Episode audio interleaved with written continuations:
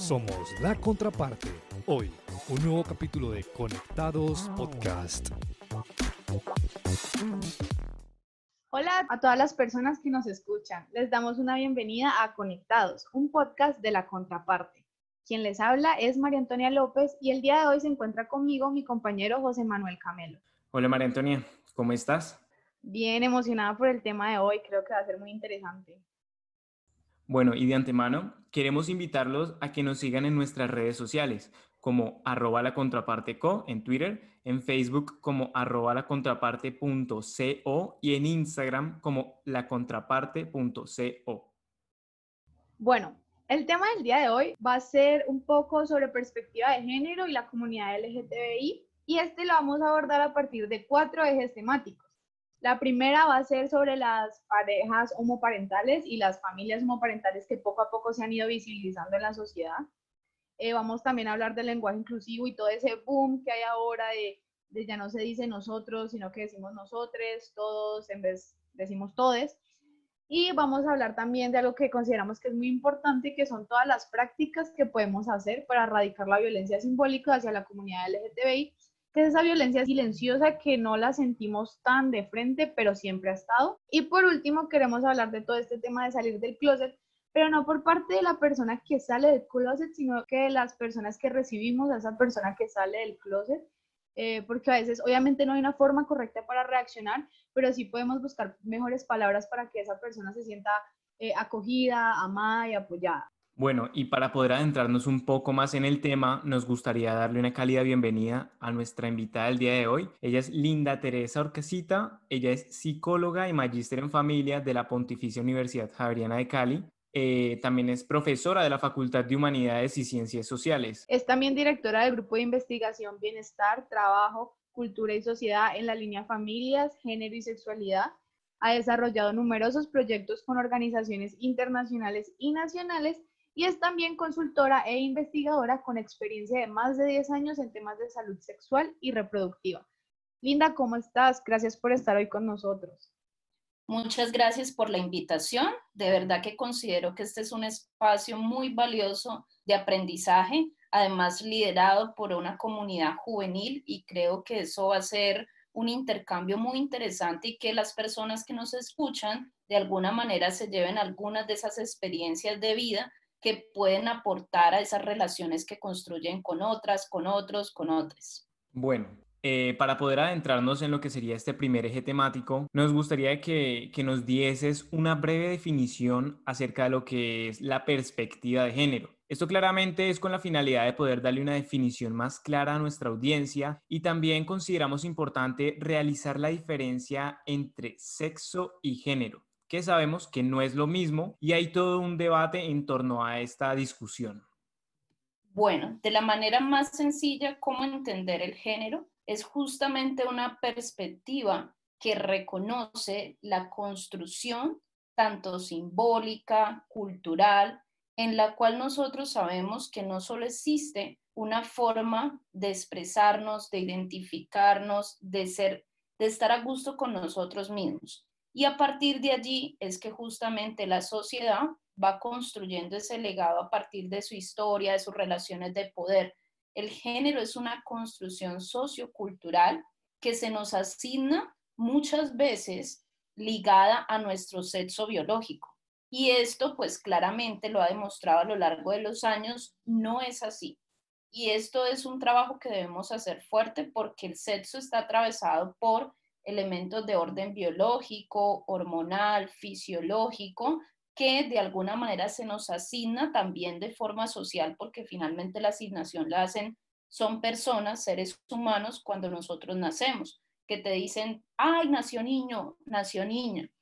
Pero en otros casos es importante entender de que no solo existen esos sexos que hemos distinguido de macho y de hembra, sino que también es muy importante entender que existen las personas intersexuales, es decir, que tienen características biológicas que pertenecen a ambos. Por eso es muy importante entender esta pluralidad y esta diversidad. Cuando nosotros hablamos de género, es cómo la sociedad nos ha atribuido características a partir del sexo que me fueron asignadas. Voy a dar un ejemplo, que yo nací con vagina, pero la sociedad me dice que yo debo ser femenina, debo usar el cabello largo, debo portarme de una manera seria, debo ser muy culta, eh, debo vestirme con faldas, con vestidos, tengo que usar aretes, pintarme las uñas. Y en el caso de los varones se les asigna en este caso especialmente, por ejemplo, que les guste el fútbol, que sean fuertes, que no expresen sus sentimientos. Pero la gran pregunta y lo que debemos tener muy en cuenta es que esto está ligado a la cultura. No es algo que realmente nos pertenece, es algo que nosotros hemos asignado socialmente. ¿Y eso qué quiere decir? Que se puede deconstruir y que puede ser distinto para otras personas. Y esto es lo que más trabajamos ahora en las investigaciones y es entender que es necesario reconocer la diversidad sexual y de géneros, es decir, personas que pudieron haber nacido biológicamente con lo que denominamos una vagina, pero debemos también reconocer que existen esas personas que se identifican desde las masculinidades o incluso que no se identifican dentro de lo femenino y lo, y lo masculino, es decir, personas no binarias esa aclaración la necesitábamos como para ya adentrarnos en todo pues, el tema del día de hoy. Entonces, vamos a dar inicio como al tema de las familias homoparentales y vemos que actualmente se observa cómo se hacen visibles en algunos productos audiovisuales, sean series, novelas, eh, películas, por lo menos hay una serie que es Modern Family o The Fosters, que tiene como protagonista una familia homoparental, en un caso es hombre-hombre, en el otro es mujer-mujer, y eso cada vez se va visibilizando más, o sea, no es algo nuevo, pero digamos que la sociedad últimamente las ha hecho más visibles. Sin embargo, estos productos tienen algunas críticas, dado que hay personas que consideran que este tipo de productos audiovisuales promueven o las relaciones homosexuales o inciden en el proceso del desarrollo de la identidad de género de los niños, niñas y adolescentes.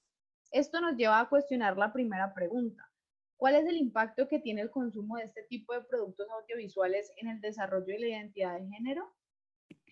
Bueno, la pregunta es muy importante porque siempre existe ese temor. ¿Qué pasa cuando se hace visible la diversidad?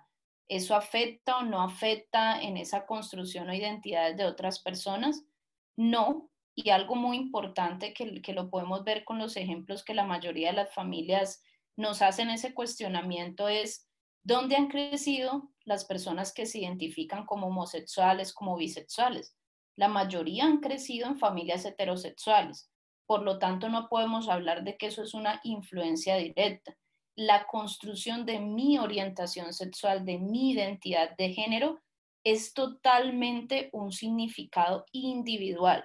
Es algo que se construye a lo largo de la existencia de esa persona y solo es esa persona quien realmente puede dar cuenta de qué le gusta, con qué se siente cómoda, con qué realmente se puede expresar en su género y en su vivencia. El hecho de que los medios de comunicación reconozcan la diversidad, lo que le estamos es apuntando a la equidad de género. Y cuando digo es la equidad, es que vivimos en un mundo diverso.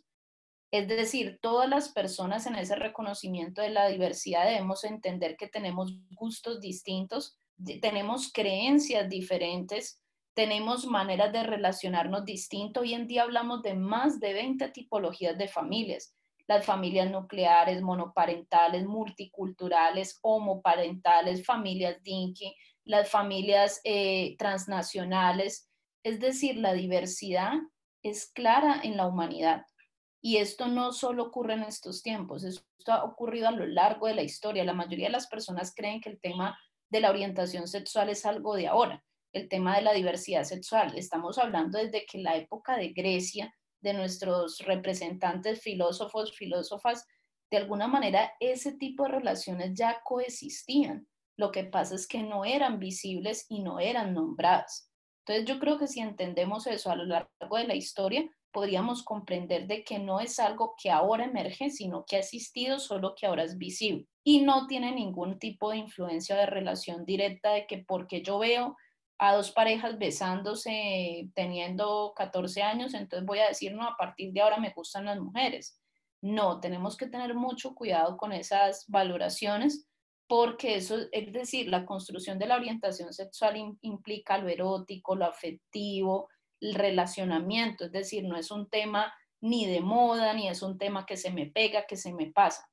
es un tema del sentir individual y la experiencia individual, pues todos sabemos de alguna forma, pues es diferente en cada ser.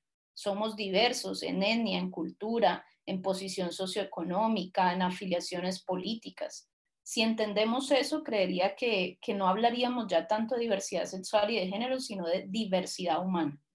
Continuamos con la siguiente pregunta. Actualmente existen algunos prejuicios en torno a los niños, niñas y adolescentes que crecen en un núcleo de una familia homoparental, dado que se cree que los infantes van a desarrollar las mismas preferencias sexuales que sus padres o pueden resultar con traumas bien sea psicológicos al no tener bien sea la figura materna o paterna.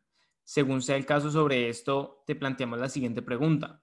¿Existe algún tipo de impacto psicológico en los niños, niñas y adolescentes que crecen en el núcleo de una familia homoparental? Diferentes estudios internacionales y nacionales han logrado acercarse de manera rigurosa a este tema haciéndose esa misma pregunta y los resultados han evidenciado de que no existen diferencias ni esto va a permear la orientación sexual o la identidad de género. Todo lo contrario, algo muy valioso que tienen las familias homoparentales es que como justamente estas familias han vivido procesos de exclusión, cuando están haciendo su ejercicio de crianza, desarrollan pautas muy de una comunicación asertiva, de un buen acercamiento, de acompañamiento, porque como lo vivieron en su niñez o en su adolescencia, siempre tratan de conectar con sus hijos un desarrollo socioemocional muy valioso que en qué sí, se han visto diferencias es en el tema de la socialización secundaria. ¿Qué quiere decir esto? Que los, eh, digamos que los niños, niñas y adolescentes que han crecido en familias homoparentales se ven más expuestos a situaciones de discriminación de su entorno, no es de ellos, no es que ellos vengan con alguna dificultad, es el entorno que comienza a hacer estos ejercicios de rechazo o de burla o de agresión directa o de cuestionar, ¿y dónde está su mamá? ¿Y dónde está su papá? ¿Por qué usted tiene dos papás? ¿Por qué tú tienes dos mamás? Pero eso es algo naturalizado en los niños de preguntar. Lo importante es cómo se responde y cómo enseñamos desde diferentes escenarios a decir, son dos personas que se aman. Yo no tengo que explicar que entonces a un niño tan pequeño es que son gay, que son lesbianas. No, son dos personas que se aman, son dos personas que se quieren, así como pasa en nuestra familia que tiene, tengo al papá, tengo a la mamá y nos queremos y estamos contigo para apoyarte y escucharte. Pero todo depende de la reacción que tienen los adultos, es decir, esas violencias se transmiten de esa forma cuando existe muy baja información sobre el tema y actitudes de rechazo.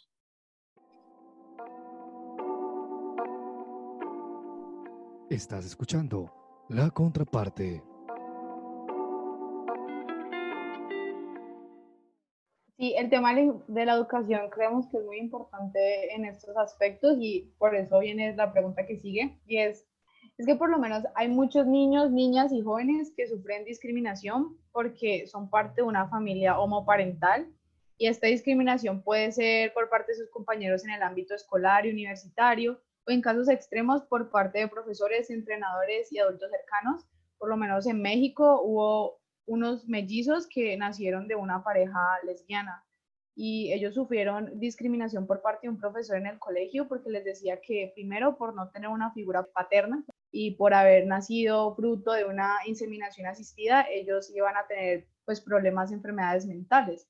Entonces, uno cómo puede hacer para educar a los más pequeños y a los jóvenes con respeto a la diversidad de los distintos tipos de familias que existen hoy y que no se caigan ese tipo de discriminaciones de como que no, tú eres un enfermo, lo primero, eh, frente al primer paso que hay que hacer es el trabajo con familias, porque es que uno no puede culpabilizar a los niños porque al final los niños muchas veces reproducen lo que el adulto le ha dicho sobre esa realidad. Los niños desde muy pequeños hacen pequeñas preguntas. Ellos hacen preguntas sobre mamá, ¿por qué estas dos personas se besan? Papá, no entiendo por qué ellos se cogen de la mano y la forma en que responda el adulto va a incidir mucho en cómo ese niño posteriormente genere procesos de aceptación o de rechazo. No es que los niños vengan y las niñas directamente con una concepción de discriminación, los prejuicios, los estereotipos y la discriminación es algo que se construye en las relaciones sociales. Es algo que de la forma en como nosotros transmitimos valores, transmitimos formas de comportarnos, transmitimos ideas, de alguna forma eso va permeando la socialización secundaria que viven los niños, las niñas y adolescentes en el entorno escolar. Ese es un, un punto clave. Y el segundo punto es el trabajo con las escuelas. Cada vez más estamos haciendo iniciativas de trabajo de educación integral en sexualidad. Si la educación integral en sexualidad se trabajara desde edades tempranas y se, se trabajara en las familias y en el colegio, créanme que bajaríamos, yo diría más o menos un 70% de las situaciones de violencia, de discriminación y de prejuicios que tú observas en estos espacios, porque ahí necesitamos como herramienta fundamental poder unir esos dos espacios de socialización, familia y escuela como espacios donde realmente aprendemos a convivir. Es decir, esos son los espacios donde nosotros entendemos qué es la ciudadanía, qué es la convivencia, pero lamentablemente en mis espacios donde yo he estado en reunión con familias y veo estos chicos que, o chicas que de alguna forma han discriminado, cuando uno se sienta a hablar con las familias, en realidad uno encuentra claramente de dónde viene esa postura de rechazo y discriminación. Es muy lamentable, pero estamos trabajando fuerte con las escuelas en formar a las familias y lo más bonito es que les hablamos a las familias a través de casos y yo creo que los casos le ayudan a las familias a entender el impacto emocional, el impacto social que trae cuando no comprendemos esa diversidad humana el trabajo está puesto allí. Yo no voy a negar que todavía nos falta muchísimo en Colombia, pero creo que la ley 1620, los casos emblemáticos como los de Sergio Rego o el que acabó de pasar de Luis de Cincelejo, nos dan un claro ejemplo de todavía hay muchas regiones donde necesitamos hacer mayor impacto y poder de alguna manera generar estrategias comunicativas que permitan aprender de estos temas, ya sea a través de la radio, de la televisión, pero que sea una educación integral en, sexualidad basada en la evidencia. Y para eso el Fondo de Naciones Unidas, el Ministerio de Educación, el Ministerio de Salud tienen excelentes iniciativas. Tenemos el proyecto de educación sexual y construcción de ciudadanía, tenemos los servicios de salud amigables para adolescentes y jóvenes que si yo como familia no tengo información, yo puedo acceder a estos espacios y proyectos para formarme, sino que como desconocemos mucho estas iniciativas, por eso nos cuesta tanto trabajo acercarnos a ellas y poder buscar profesionales idóneos en el tema, no la persona de la esquina, el del frente, porque en estos temas tiene que haber una información sólida rigurosa antes de yo ir a transmitir algo que posiblemente está en contravía de estos derechos humanos, pero también derechos sexuales y derechos reproductivos. Perfecto. Algunos prejuicios que se tienen sobre las familias homoparentales se fundamentan en la tradición católica cristiana que prevalece en la sociedad colombiana, lo que hace que sea muy difícil erradicarlos. ¿Cómo empezar a erradicar esos prejuicios que están tan arraigados en la sociedad colombiana? La principal herramienta para transformar esas creencias, prejuicios, estereotipos que tanto afectan a nuestras poblaciones LGTBIQ es la educación. ¿Qué es lo que ocurre? Que cuando uno no sabe de estos temas, uno valora o tiene posturas que la mayoría de esas posturas son con base en el desconocimiento. ¿Y eso qué quiere decir? Que la primera tarea que tenemos nosotros como personas es informarnos, pero no cualquier información, no cualquier archivo que descargo de internet, sino información científica y veraz sobre los temas que de pronto me generan sensibilidad, inquietud, temor, miedo. Ese es el, para mí el primer elemento. El segundo elemento es el respeto por la diversidad humana. Si uno entendiera que somos diversos en muchos sentidos de nuestra realidad, podríamos ver a esa otra persona con ojos de igual. El problema es que la mayoría en nuestro contexto sociocultural lo conocemos, casi siempre se polariza, se da ese ejercicio de polarización tan fuerte. O, eres, o es blanco o es negro, o eres de derecha o eres de izquierda, pero nunca vemos esos grises, esos matices. Es decir, aprender a estar en el medio es aprender a reconocer que diferentes posturas coexisten en la realidad, pero lo más importante es educarnos, informarnos con fuentes veraces y tres, tener la disposición de transformar actitudes. Y lamentablemente transformar esas actitudes a medida que aumentan los años, pues es más difícil. Y es más difícil porque las creencias se arraigan más en nuestro pensamiento y de alguna forma nos cuesta más trabajo soltar esas ideas con las que a mí me educaron o me enseñaron desde edades muy tempranas. Por eso nuestro trabajo fuerte se ha enfocado a la educación, a procesos de sensibilización y a escuchar las historias. Uno no puede juzgar a una persona transgénero, transexual, sin antes haberla conocido, sin antes haberse dado la oportunidad de saber qué piensa, qué siente, cómo es su historia de vida, antes de decir ese tipo de frases que generan tanta violencia simbólica de, ah, es que son locas, es que son alborotadas, es que le hacen daño a la sociedad, porque uno no sabe qué día mañana tú, no, alguno de nosotros o de nosotras va a tener un hermano, un primo, un tío que se identifique con estas orientaciones sexuales no hegemónicas. Entonces, esa es una tarea de todas las personas que vivimos aquí en, en, en esta sociedad, pero también implica aprender a soltar, implica entender que la diversidad sexual y de géneros habita nuestra realidad y el poder apoyar y acompañar es la clave. Nosotros estamos haciendo mucha fuerza en que las redes de apoyo realmente brinden recursos a las diferentes comunidades y generen espacios de escucha. Y sobre todo que podamos hacer investigaciones sólidas para aquellas personas que son muy arraigadas en que sus ideas son estas tres o cuatro y que no puede existir otra posibilidad. Bueno, a continuación daremos paso a nuestro siguiente eje temático, que viene siendo el lenguaje inclusivo. Este comenzó a popularizarse de alguna manera en los últimos años. El concepto alude al modo de expresión que evita las definiciones de género o sexo, abarcando a mujeres, hombres, personas transgénero e individuos no binarios por igual.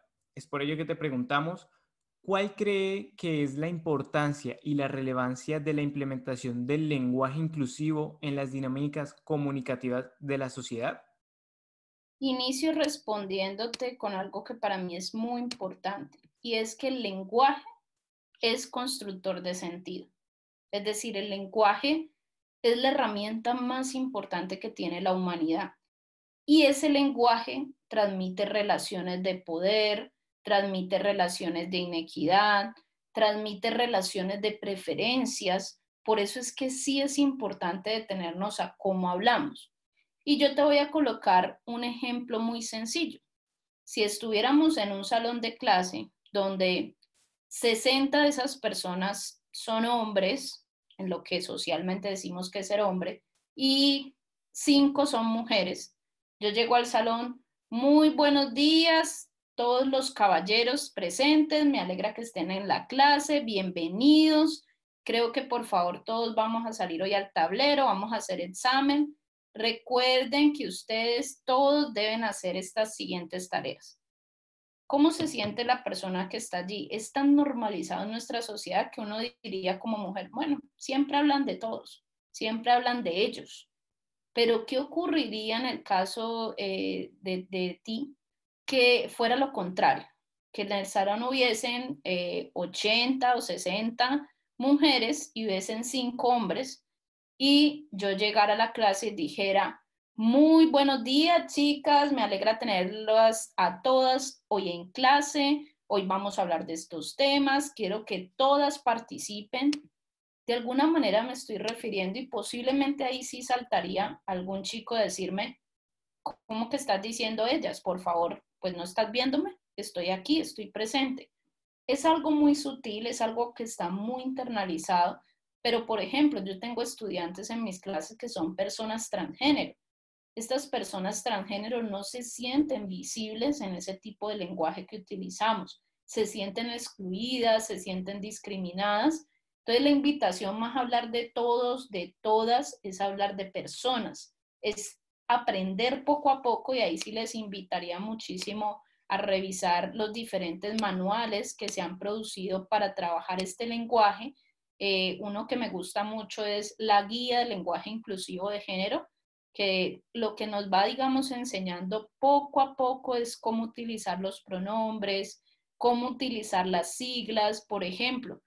En vez de usar la cultura nos pertenece a todos y su construcción, lo que se debería usar es la cultura le pertenece a toda la ciudadanía y su construcción. No es una tarea fácil, es decir, yo, yo todavía me equivoco muchísimo tratando de, de utilizar el lenguaje inclusivo, pero es una tarea que sí debemos reflexionar y repensar, porque no es lo mismo de pronto que yo viva una orientación, una identidad distinta y cuando me hablen sienta que ese discurso no me llega o que yo no hago parte de esa realidad. Aunque la tarea sea un poquito de, empezar a trabajar, yo creo que si lo logramos, tendríamos una sociedad más incluyente, una sociedad más respetuosa, una sociedad que visibiliza a la población Claro, y sobre esa misma línea, digamos que hace poco fue polémica el hecho de que la RAE salió a decir que pues el lenguaje inclusivo como que no entraba como en las reglas de la gramática, como que ellos no lo concebían. Entonces, pues eso fue, pues creó cierto, cierta polémica, pues porque la RAE es como un referente de la lengua española y si estamos hablando de lenguaje inclusivo, se supone que quisiéramos que, que la RAE lo, lo reconociera. Sin embargo, sobre eso y teniendo en cuenta, ¿cómo podríamos entonces promover el uso del lenguaje inclusivo en las dinámicas comunicativas?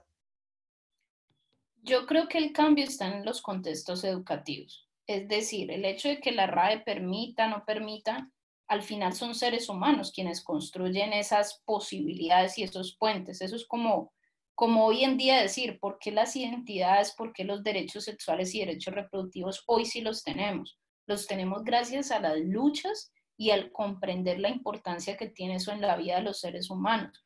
Todavía hay un camino por recorrer, pero yo creo que si arrancamos con el escenario de las escuelas a poder aprender a trabajar el lenguaje inclusivo, va a ser una ganancia. Claramente posturas críticas en términos de la economía del lenguaje, de la dificultad para, para que en un texto, en vez de escribir los estudiantes, yo tenga que escribir los y las estudiantes o los y las personas, es decir, o las personas. Es que hay maneras de poder transformarlo que nos ayudaría. Lo que pasa es que las críticas surgen mucho por esa economía en el lenguaje y por la forma en cómo se, digamos, se permiten ciertos textos en sus estilos. Y yo quiero recordar cómo lamentablemente la historia nos ha demostrado cuántas filósofas y cuántas científicas muy famosas lamentablemente hace muchísimos años para ser visibles en el conocimiento tuvieron que escribir como si fueran hombres, porque no se les permitía hablar, no se les permitía sus voces.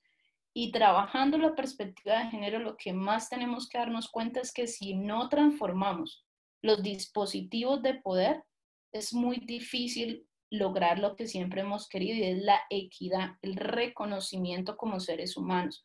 No es un asunto de favorecer uno u otro ni hacer estas divisiones, sino reconocernos en esa pluralidad y sobre todo darle lugar a una realidad y es que la historia nos ha mostrado esas desigualdades sociales, nos ha mostrado las desigualdades en cargos directivos de mujeres, el techo de cristal en, las organizaciones, por ejemplo, hasta dónde puede llegar como máximo cargo una persona y casi siempre se favorece eh, al varón en este ejercicio de poder. Entonces creo que el trabajo es hacia lograr una sociedad más justa, más inclusiva y que reconozca esa diversidad humana. No es una tarea sencilla, pero sí es posible lograrla en las experiencias cotidianas y en los espacios educativos para que poco a poco eso se permee en realidad a otras esferas y otros espacios.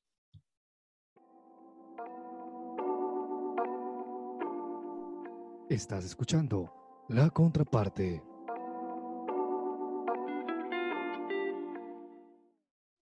Bueno, y ahora vamos a dar paso a nuestro tercer punto y queremos hablar sobre las prácticas para erradicar la violencia simbólica hacia la comunidad LGTBIQ. Y para esto vamos a hablar sobre un informe que realizó la revista Semana. Y en ese informe dicen que en los últimos años fueron asesinadas 549 personas LGTBIQ y por lo menos 195 de estos asesinatos fueron motivados por el prejuicio hacia su orientación sexual o identidad de género. A pesar de los numerosos intentos por avanzar en materia de derechos, se sigue evidenciando una violencia que no es solo física, sino también simbólica. Entonces vemos que hay chistes, hay memes, hay apodos, hay miradas. Entonces, ¿cómo se podría erradicar este tipo de violencias silenciosas?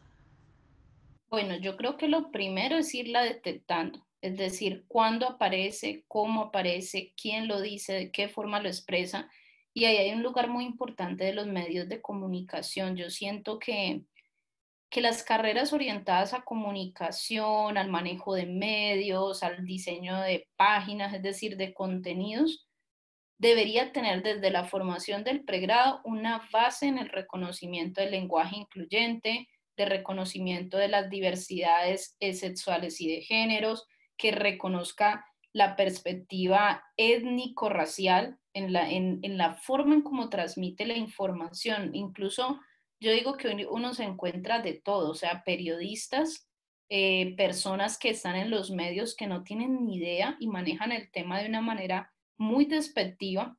Incluso en la radio tú vas a, a tener programas que en todo momento están haciendo ejercicios de violencia simbólica con la población trans, con las personas que se autodenominan gays, lesbianas, utilizando el chiste.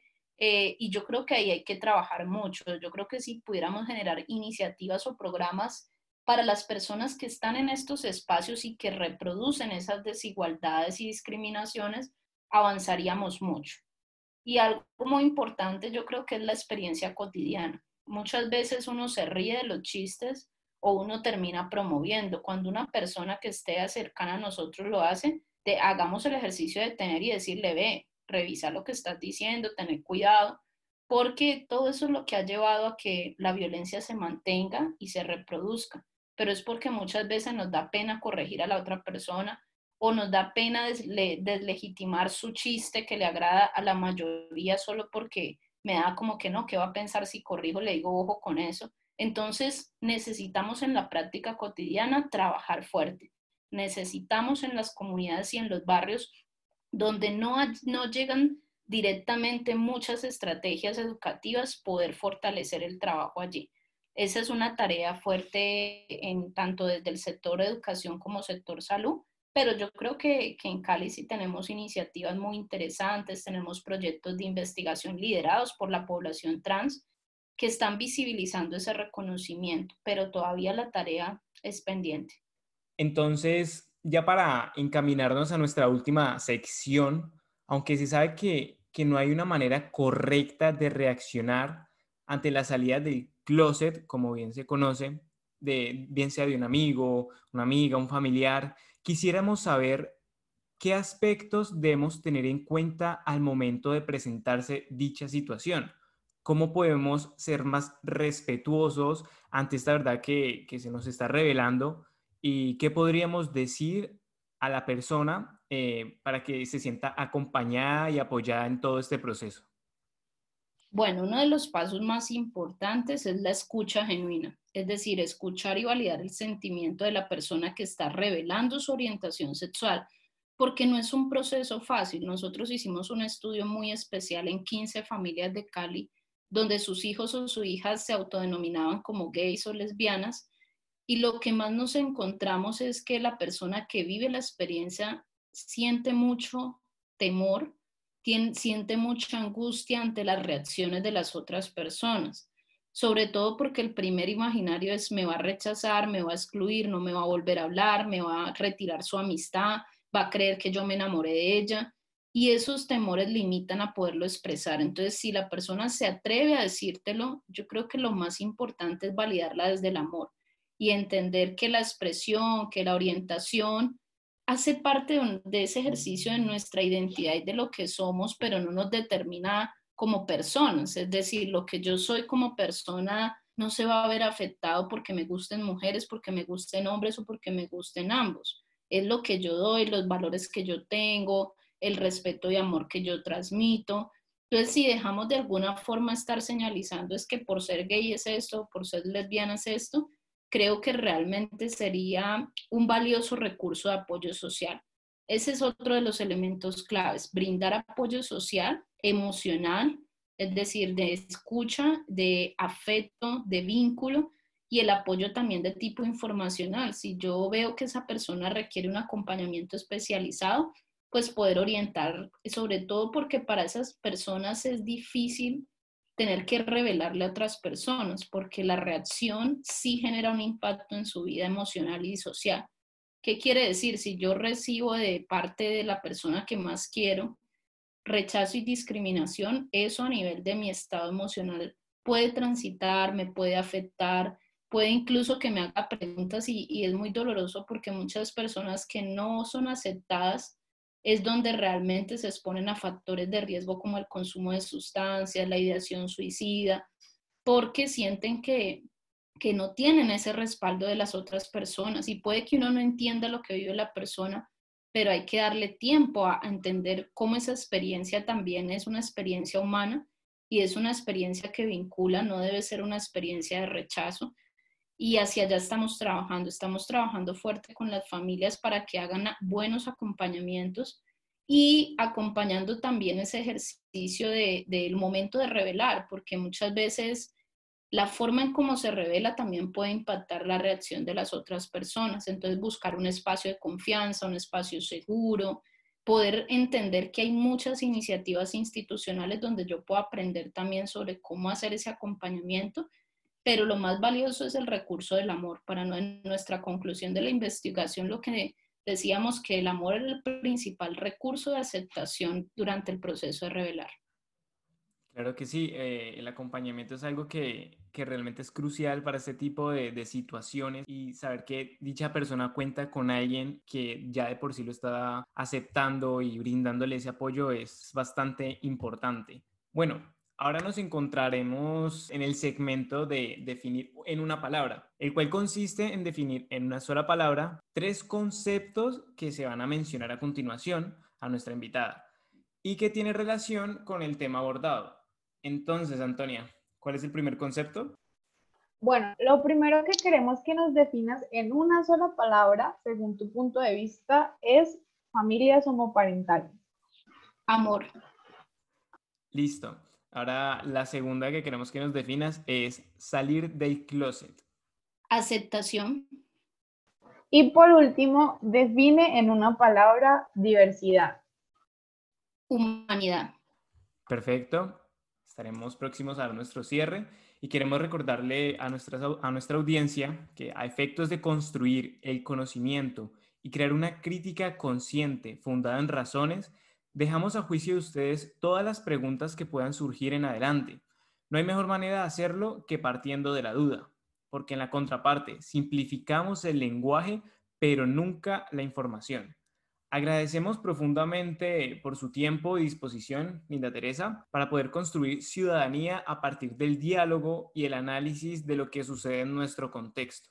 Muchísimas gracias por, por tu acompañamiento y por nutrir a nuestro público acerca de este tema que es tan importante.